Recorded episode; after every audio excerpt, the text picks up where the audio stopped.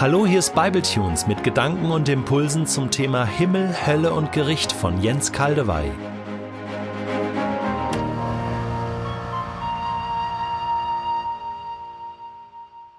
Ich lese in der neuen Genfer Übersetzung Offenbarung 21 die Verse 1 bis 5. Danach sah ich einen neuen Himmel und eine neue Erde. Der frühere Himmel und die frühere Erde waren vergangen.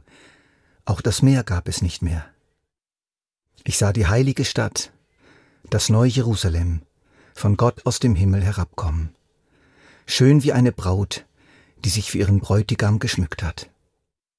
Und vom Thron her hörte ich eine mächtige Stimme rufen, Seht, die Wohnung Gottes ist jetzt bei den Menschen. Gott wird in ihrer Mitte wohnen, sie werden sein Volk sein, ein Volk aus vielen Völkern, und er selbst, ihr Gott, wird immer bei ihnen sein. Er wird alle ihre Tränen abwischen. Es wird keinen Tod mehr geben, kein Leid und keine Schmerzen. Und es werden keine Angstschreie mehr zu hören sein, denn was früher war, ist vergangen. Daraufhin sagte der, der auf dem Thron saß, Seht, ich mache alles neu. Und er befahl mir, schreibe die Worte auf, die du eben gehört hast, denn sie sind wahr und zuverlässig. Nun ist es endlich soweit. Endlich unendlich. Endlich unendlich. Ein schönes Wortspiel. Als endlich hat sich erwiesen das Böse, der Schmerz, der Tod, die Krankheiten, die Grausamkeit, die Ungerechtigkeit, die Sorge, die Umweltverschmutzung, die Naturkatastrophen, alles vorbei. Alles im Feuersee. Der Ort, wo alles für immer unschädlich gemacht wird und nie mehr stören wird.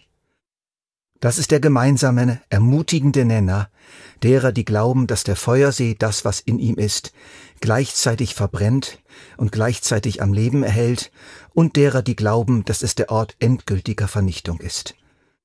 Und Zwischenpositionen gibt es auch noch. Eine habe ich im vorletzten Bible Tunes vorgestellt.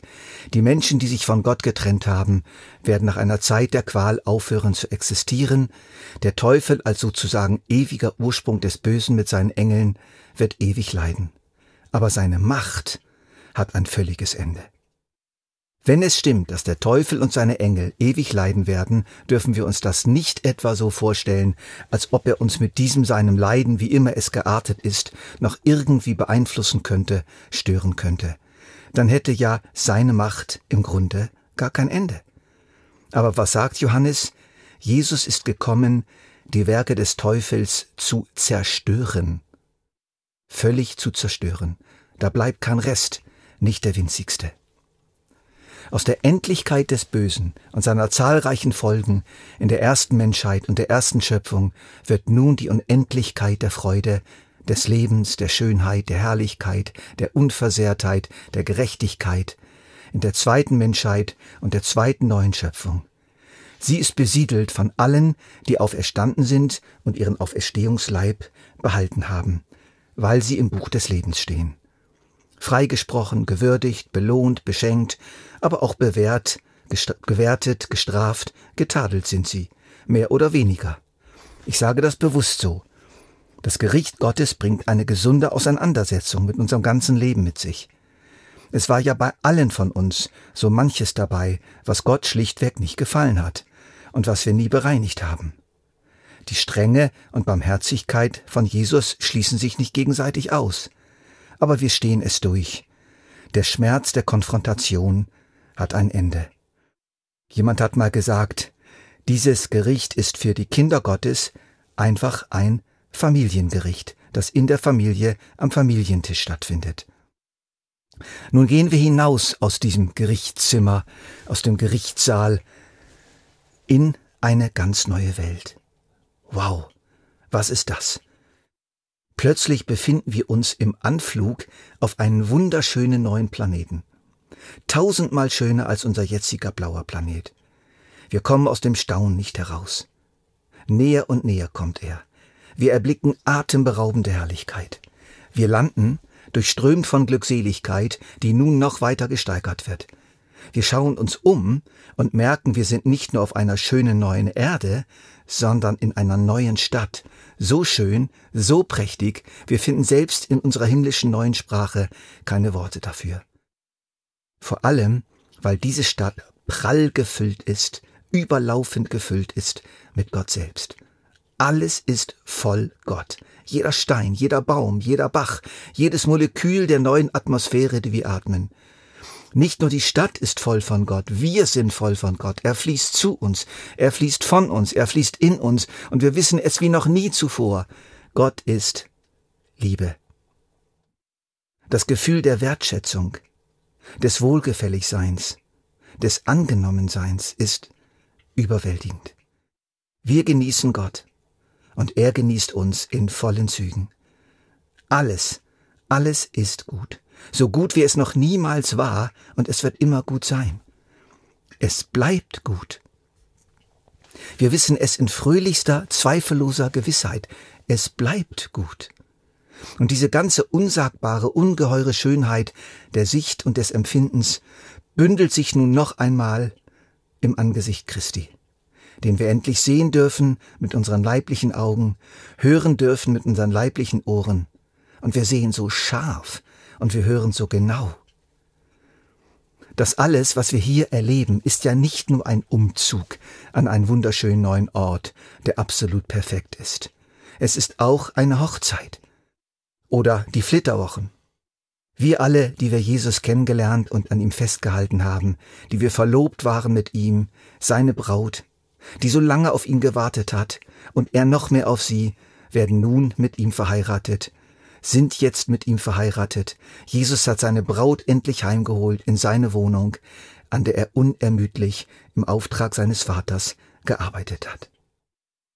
Ich sah die heilige Stadt, das neue Jerusalem, von Gott aus dem Himmel herabkommen, schön wie eine Braut, die sich für ihren Bräutigam geschmückt hat. Das Wort geschmückte Braut spricht eben von der Braut, wie sie in vollem Ornat zum Altar geführt wird herrlich bekleidet ist sie. Und diese Kleidung wird übrigens zwei Kapitel vorher in Kapitel 19 beschrieben. Lasst uns jubeln vor Freude und ihm die Ehre geben. Denn jetzt wird die Hochzeit des Lammes gefeiert. Seine Braut hat sich für das Fest bereit gemacht. Sie durfte sich in reines, strahlend weißes Leinen kleiden.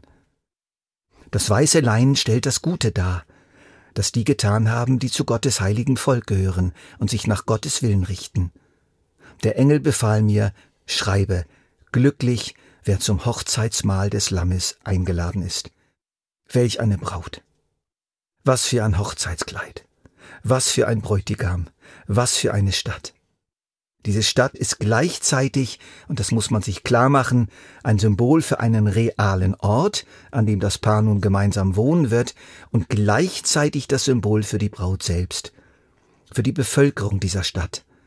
Die Stadt passt perfekt zur Braut, die Braut passt perfekt zur Stadt. Doch die Stadt ist nicht nur Wohnung, nicht nur vertraute geborgene Lebensgemeinschaft, sondern auch Regierungssitz, von dem aus die ganze neue Erde regiert wird. Und zusammen mit ihm werden sie für immer und ewig regieren. So lesen wir es im letzten Kapitel der Bibel, in Vers 5. Die Braut, die nun zur heimgeholten Ehefrau geworden ist, wird also nicht untätig herumsitzen. Ihr ganzes Leben lang ist sie darauf vorbereitet worden, auf diese himmlische und gleichzeitig in einer neuen Weise irdische Aufgabe, nämlich an der Seite ihres Mannes durch ihn und mit ihm über eine großartige neue Welt zu herrschen. Und das Wort herrschen, das stößt vielleicht so einige von euch ein bisschen vor den Kopf, hat hier natürlich einen völlig neuen Klang. Es ist nicht zu vergleichen mit dem, was wir unter Herrschen verstehen und wie wir es immer wieder erleben. Es wird eine Herrschaft sein ohne Korruption, ohne Ausbeutung, ohne Ungerechtigkeit, eine dienende Herrschaft, eine Segen und Liebe ausströmende Herrschaft. Ja, aber über wen denn? Über sich selbst? Das wäre doch merkwürdig. Wir dürfen gespannt sein auf den nächsten Bible Tunes.